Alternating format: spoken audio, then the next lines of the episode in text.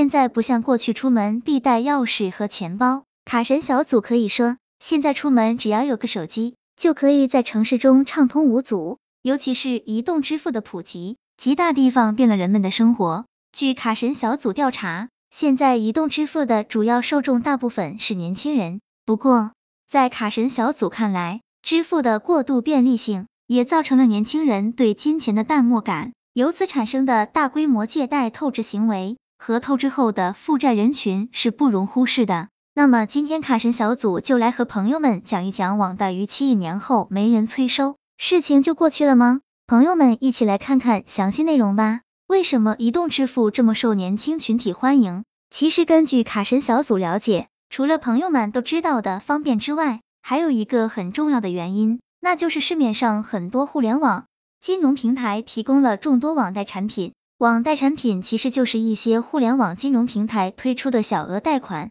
而这些受众也主要是年轻人。现在年轻人的消费观念超前，很多人都有很强的消费欲望。但是年轻人们通常刚踏入社会，收入并不是很高，很多人为了满足自己的消费欲望，就会选择借款。卡神小组提醒朋友们，朋友们要知道，不是谁都可以在银行贷款的，银行贷款的审核流程非常严格，很多年轻人根本就无法达到贷款标准。此时，一些审核不太严苛的互联网金融平台应运而生，通过高额利息揽存，然后把客户的存款。在小额放贷给有需求的年轻人，这类互联网金融机构通过赚利润差价可以获利不少。有的朋友认为市面上能产生网贷是件好事。第一，网贷满足了年轻人的消费需求，拉动了经济发展。第二，因为这类的互联网金融平台大多存款利率高于市场价，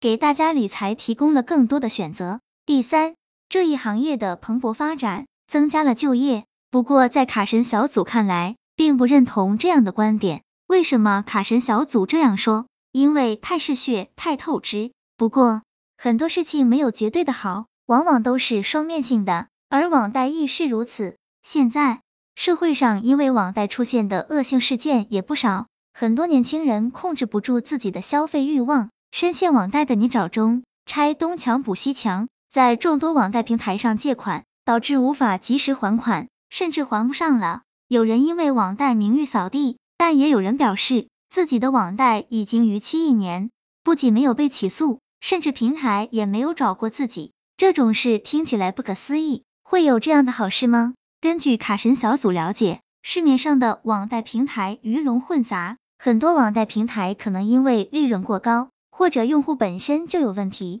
自己也没有信用报告。一般情况下，平台们会采取其他的暴力方式催债。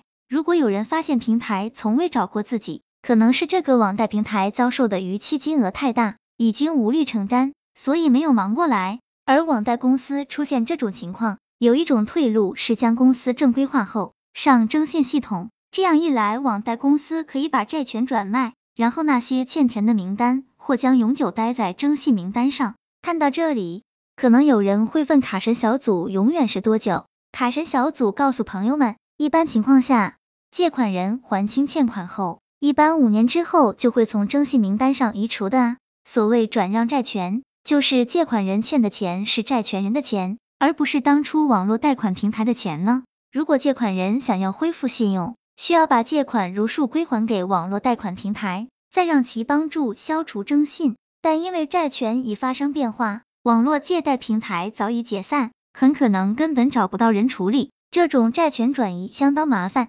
而逾期欠钱的人可能会永远待在征信的名单上。卡神小组总结，目前看来没有被找上门催收。卡神小组认为，对很多朋友们来说，或许还是一件好事，但朋友们也不能觉得无所谓。现在不找，并不代表以后也不会找。要知道，贷款平台也不是慈善机构。另外，卡神小组提醒朋友们，如果不是到了非常急需用钱的地步，也不要轻易尝试网贷。朋友们还是应理性消费。朋友们说是不是？希望这个资料对朋友们有所帮助。